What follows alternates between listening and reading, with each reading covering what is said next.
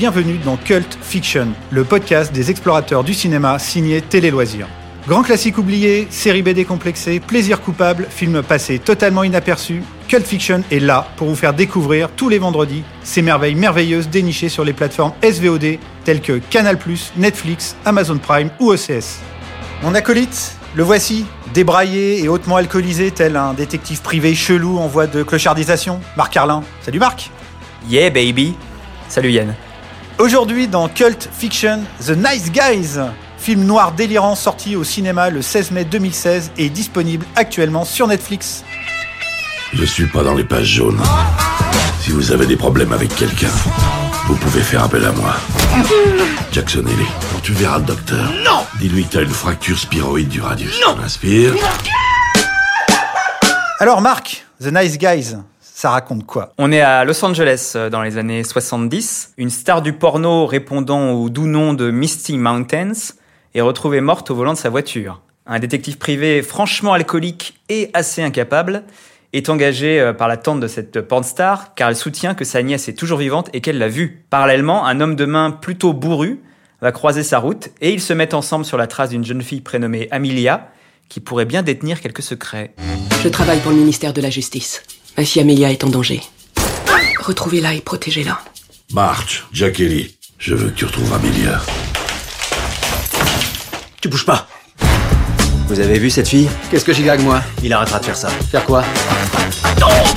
Ça Marc, ce film est réalisé par euh, Shane Black. Shane Black, c'est quelqu'un de très très célèbre à Hollywood. Est-ce que tu peux un peu nous rappeler euh, sa carrière à ce monsieur? Alors vous connaissez pas forcément son nom, euh, mais vous avez sans doute entendu certains de ses dialogues.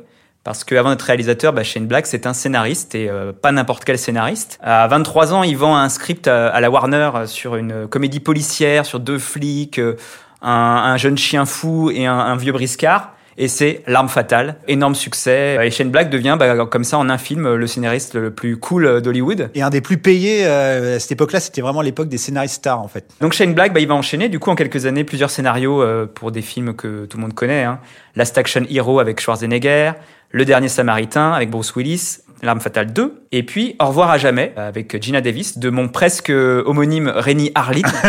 et pour ce film, il va empocher 4 millions de dollars. Ouais, et c'est marrant parce que les, les films dont tu parles là, ça sont tous été des échecs plus ou moins cuisants et il a vraiment disparu après Au revoir à jamais euh, Shane Black euh, dans les limbes. À noter aussi qu'il a un peu écrit, euh, il n'est pas crédité, mais sur Predator. Oui. Et il joue dedans. Ouais. Il a un petit rôle assez marrant d'ailleurs, Shane Black. C'est le roi des gunfights, le roi des scènes d'action et le roi des punchlines. Et pour ça. moi, son chef-d'œuvre de scénario, c'est Le Dernier Samaritain. C'est gunfight plus punchline tout le temps. Ça ne s'arrête jamais. C'est à mourir de rire et en même temps ultra violent, ultra direct. C'est un scénariste vraiment fabuleux. Et donc après, il est passé à la mise en scène en euh, 2005 avec Kiss Kiss Bang Bang. Voilà, un polar euh, qui a remis aussi en selle euh, un acteur, Robert Downey Jr. Ouais, un petit acteur là dont on parle pas beaucoup là, qui a fait quelques petits films ces derniers temps. Et c'est avant Marvel, hein, c'est avant Iron Man. Et d'ailleurs, euh, en plus, euh, bah, c'est pour ça que Shane Black réalisera euh, le Iron Man 3, parce que Robert Downey Jr. a imposé Shane Black sur le film, et Shane Black aurait relu en tout cas le scénar de Iron Man. Donc en fait, ils ont vraiment gardé une vraie connexion hyper importante les deux. Et moi, alors pour le coup, Iron Man 3, je trouve ça génial parce que c'est un vrai troll des films Marvel. C'est Shane Black qui arrive, il fait, je fais mon film, et euh, tout euh, le MCU là. Rien à battre. Et d'ailleurs, euh, pour le coup, le, au final, bah, le film a été complètement sorti de l'imagerie, euh, enfin du MCU. Euh, ils savaient plus quoi en faire. Et pourtant, c'est le plus gros succès de la trilogie Iron Man. Quoi. Les fans de Marvel ont détesté le film. Et moi, c'est pour ça que c'est vraiment un de mes Marvel préférés parce que c'est tellement vraiment what the fuck. C'est très drôle. T'es vraiment dans un film de Shane Black. C'est un Et- film que Marvel ferait plus aujourd'hui, à mon avis. non, en fait, c'est vraiment le vrai film euh, de flibustier de Marvel. Là, maintenant, ils ont euh, Waititi euh, qui fait euh, Qui, qui a fait les Thor et tout, qui est soi-disant le- l'empereur du cool, mais le vrai premier réalisateur qui a pris euh, à bras le corps les films Marvel et qui en a, qui a essayé d'en faire quelque chose d'autre, c'est Shane Black. Et ça a pas du tout marché. euh, Enfin, en tout cas, euh, au niveau du public, ils ont vraiment détesté, même si ça a vraiment très bien marché. Et, et après, malheureusement, bah, après euh, The Nice Guys, euh, Shane Black est revenu à ses premiers amours. Il a réalisé The Predator, Le remake. Le, la suite. Ouais, suite euh, remake. Et c'est une catastrophe. Le film a été remonté, c'est une boucherie, ça commence plutôt bien, t'es vraiment dans un film de Shane Black et après alors ça part en sucette et c'est vraiment vraiment une catastrophe. Et revenons à The Nice Guys. du Oui, parce que Nice Guy c'est quand même le buddy movie par excellence, le buddy movie qui est un genre, un sous-genre du du polar américain qui a été plus ou moins inventé par Walter Hill avec euh, 48 heures et après double détente, mais vraiment celui qui l'a fait exploser aux yeux du monde, bah c'est vraiment Shane Black avec l'arme fatale dont tu parlais tout à l'heure. C'est ça, bah, le buddy, buddy movie pour dire euh, rapidement. Donc c'est euh, deux personnages qui en général tout opposent. Mais en fait, si. Mais en fait, ils se retrouvent voilà à collaborer et finalement ils s'aiment bien. C'est souvent des flics, mais pas toujours. Ouais. Ça a fait un sous-genre, le buddy cop movie.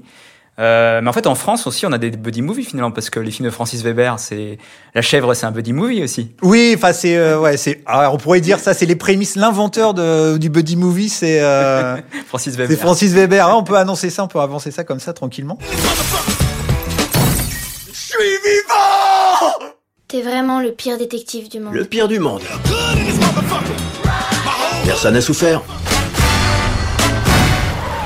Plein de monde a souffert. Non, ce que je veux dire, c'est qu'ils sont morts rapidement. Ils ont rien dû sentir. Et bon, donc pour The Nice Guys, euh, donc Shane Black a coécrit le film avec un mec qui s'appelle Anthony Bagarozzi. Et à la base, The Nice Guys devait être une série télé. Et je trouve, euh, quand tu vois le film, que tu le sens vraiment. Pilote de série shooté euh, aux stéroïdes, à la marijuana, euh, au, por- au film porno des années 70. Vraiment, c'est un film. euh, Il voilà. se passe énormément de choses hein, dans The Nice Guys. Enfin, ça n'arrête jamais. Euh, le scénario, euh, c'est un scénario à tiroir, donc euh, ça n'arrête pas de rebondir dans tous les coins. Et ça, c'est assez appréciable. C'est qu'il y a un rythme quand même assez dingue. En fait, en, en, trans- en transposant ces, ces, ces deux loulous, ces deux flics un peu vraiment bizarres et en même temps chaleureux dans les années 70, euh, Shane Black, il fait exploser un peu vraiment tous les curseurs. euh, et en fait, t'as t'as l'impression dans, dans- une version euh, ouais, défoncée aux stéroïdes et, et à la coke du privé d'Altman, qui était déjà une espèce de relecture du, euh, du film noir et tout. Et donc vraiment, c'est ça, c'est en mélangeant euh, le film noir et la comédie et les gunfights et le côté postmoderne euh, qui fait que le film est vraiment explosif, quoi. Et d'ailleurs, Shane Black, euh, ses grandes influences, c'est ça, c'est le roman noir. Ce qu'on appelle le hard-boiled. C'est vraiment euh, voilà, les, les romans euh, avec des privés. euh, voilà. Et puis évidemment, le cinéma des années 30-40, les westerns aussi, je crois. Je crois qu'il avait dit qu'en gros, tous ces scénarios étaient des espèces de westerns déguisés. Donc voilà, ça, c'est ses grandes influences et on le ressent dans The Nice Guys. Ouais, et en fait, et ce qui est aussi très très fort, effectivement, c'est que c'est là où on voit que c'est un immense scénariste quand on lui laisse un peu les mains libres, c'est qu'il est capable de mélanger effectivement le, le cinéma d'action bourrin, euh, premier degré, de l'humour, les scènes de la scène de rencontre entre euh, Russell Crowe et Ryan Gosling, à pleurer de rire, leur deuxième scène de rencontre dans les toilettes d'un bowling, c'est pareil à hurler de rire, et en même temps. Derrière cet humour, cette légèreté, euh, enfin assez sanguinaire parce que t'as un body count euh, qui, plaisante pas quand même. T'as aussi des sauts de, des virages scénaristiques super euh, violents. Fait que tu passes euh, tout d'un coup d'une légèreté absolue à une dureté, une tristesse. euh, Tu vois, il n'hésite pas souvent à faire mourir des personnages hyper importants Ouais. en plein milieu du film. Et t'es là, tu fais ah mais c'était euh, normalement une comédie. Pourquoi je rigole plus là? Et le film est hyper travaillé. En le revoyant, on se rend compte qu'il y a des petits détails tout le temps qui sont censés vous mettre la puce à l'oreille sur les personnages. Euh, Il y a des, des choses à voir en arrière-plan tout le temps, en fait. Ah oui, non, mais c'est un film foisonnant. euh, mais vraiment, le truc est euh, la base, c'est le duo, euh, le duo d'acteurs qui est quand même complètement ouf. Ryan Gosling, Russell Crowe. Euh, Ryan Gosling, ouais, je savais pas qu'il était capable d'être aussi drôle dans un film. Il était déjà un peu drôle dans The Big Short, mais là, dans ce film, il est génial. Complètement euh, loser. euh, à un moment, sa fille, donc, euh, qui vit avec lui, lui dit, mais tu es vraiment, t'es le pire détective privé du monde, quoi. Ce qui ne sera pas finalement le cas tout à fait, hein. Mais oui, parce qu'en fait, ouais, derrière son côté euh, complètement loser, euh, alcoolique, incapable. D'ailleurs, il y a une scène où il essaye de rentrer, de cambrioler un bar qui est pareil, c'est de rire. Mais en même temps, le mec, il est, euh, il plaisante pas quoi. Quand Non. il faut aller à la baston, il y a aucun problème, il a pas peur et tout. C'est l'archétype des personnages de Shane Black, comme euh, pouvait être Bruce Willis dans euh, dernier Samaritain. Samaritain. C'est euh, derrière son côté euh, clodo, euh, c'est le Terminator quoi. C'est dès qu'il faut aller tuer des gens, il y a aucun problème, il est totalement impitoyable. Et d'ailleurs, tu parlais de sa fille, sa fille qui est absolument excellente aussi, qui est jouée par Angourie Rice, qui est une jeune actrice australienne qu'on a vue régulièrement dans les deux derniers Spider-Man et euh, qu'on a découvert dans This Final Hour, un film apocalyptique australien assez impressionnant en 2013. Il y a souvent des personnages de, d'enfants ou de, jeunes adolescents dans les films de Shane Black euh, qui fonctionnent un peu comme ça, comme des espèces de personnages euh, qui rappellent au personnage principal ce qu'il doit faire, comment il doit se comporter. Et là, il y a une re- relation avec le personnage de Russell Crowe que je trouve hyper touchante. Mais oui, oui, en fait, ouais, dit, euh, son père de non, substitution. Tu peux pas tuer quelqu'un comme ça. Ouais, mais en fait, c'est ça. Le, les... ouais, effectivement, il l'a fait souvent dans ses films. C'est le, les adultes qui sont des enfants euh, complètement inconscients euh, et les enfants qui ont, qui, qui sont des adultes, ceux qui font, euh, qui ont la morale, qui essayent de remettre les gens dans le droit chemin, et en même temps qui sont, qui parlent euh, comme des chartiers, comme euh, leurs parents. Quoi, tu vois. Vraiment, c'est des cocktails assez incroyables. Et, les, et dans ce film, ça marche à la perfection. Roland March est là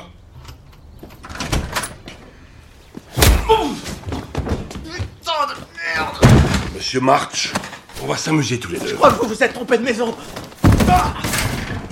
Le jeu s'appelle Tu la fermes, c'est moi qui parle. J'adore ce jeu. Donc on a parlé de Ryan Gosling, mais Russell Crowe aussi, il est génial. Enfin, espèce de d'ours comme ça, euh, bourru, à la fois euh, violent, imprévisible et en même temps hyper tendre, euh, hyper attachant, un peu déphasé aussi. Enfin, il est génial. Les deux, les deux, ça fonctionne très, Ouais, très c'est bien. vraiment c'est un duo fabuleux. C'est vraiment le meilleur le meilleur duo de, de comédie policière qu'on a eu vraiment depuis des années. Hein. Dans les seconds rôles aussi, on peut noter la présence de Margaret Qualley, qui n'est autre que la fille de Andy McDowell et qu'on a vu récemment dans Once Upon a Time in Hollywood. Ouais, en hippie sale euh, qui essaye de draguer euh, Brad Pitt. Voilà, dans le film de Quentin Tarantino. Et en parlant de fils de star, on a aussi euh, Jack Kilmer, le fils de Val Kilmer qui faisait un petit tour. Et on a aussi alors euh, la vieille baderne de Keith David qu'on a vu dans un nombre invraisemblable de, de films d'action euh, et aussi bah, Kim Basinger. Dans Et Kim Basinger, ouais, j'allais le dire, Kim Basinger qui joue donc le rôle de la, la mère de Amelia. Euh, pas vraiment clean, hein, on va dire, le personnage.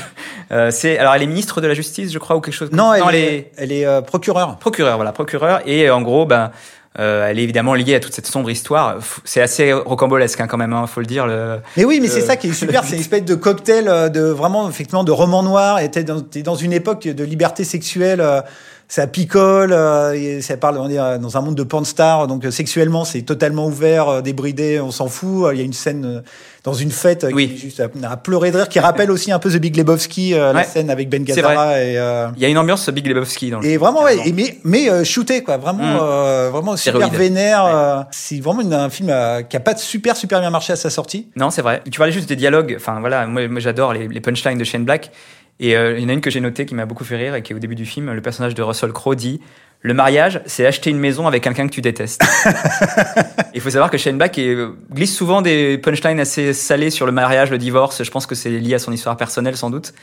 Et euh, ça, c'est drôle. Enfin, voilà, il y a plein de phrases qu'on a envie de se ressortir après, euh, entre amis. Euh, c'est un, un film qui a des dialogues euh, qui auraient pu devenir culte, mais comme tu le dis, qui n'a pas eu suffisamment de succès pour devenir culte pour l'instant. Mais ouais, enfin, c'est, euh, moi, je pense que ça va le devenir euh, au Ouais. bout d'un moment. Mais ouais, effectivement. Encore un peu tôt, peut-être. en France, il a fait moins de 200 000 entrées. hein, C'est vraiment Ouais. pas beaucoup. Et il a à peine euh, fait ce- atteint son budget en box-office mondial. C'est 60 millions pour 50 millions de budget. Donc c'est un Mm. film qui est passé euh, assez inaperçu. Alors que je pense que les, les critiques ont vraiment adoré le film parce que euh, Chen Black, il avait à cette époque-là, il avait là, vraiment la carte. Maintenant, c'est un peu fini avec Predator. Ouais. c'est viandé. Donc, et même maintenant, on sait pas trop ce qu'il va faire. À un moment, il était censé faire un remake d'un film d'aventure d'un personnage qui s'appelle Doc Savage. Donc un truc assez bizarre, mais ça fait des années qu'il est censé faire ça, donc il a complètement euh, disparu de la circulation. C'est vraiment dommage de voir qu'un film aussi fort et aussi drôle et aussi puissant et aussi fou eh ben, ne fonctionne pas et ne reste pas et ne permet pas à son réalisateur de continuer à faire des films comme ça, quoi. Et surtout, c'est un film euh, tellement fun, quoi. Enfin, tellement cool. euh, on peut, tu peux le revoir euh, sans problème. Tu peux le montrer à des amis. euh,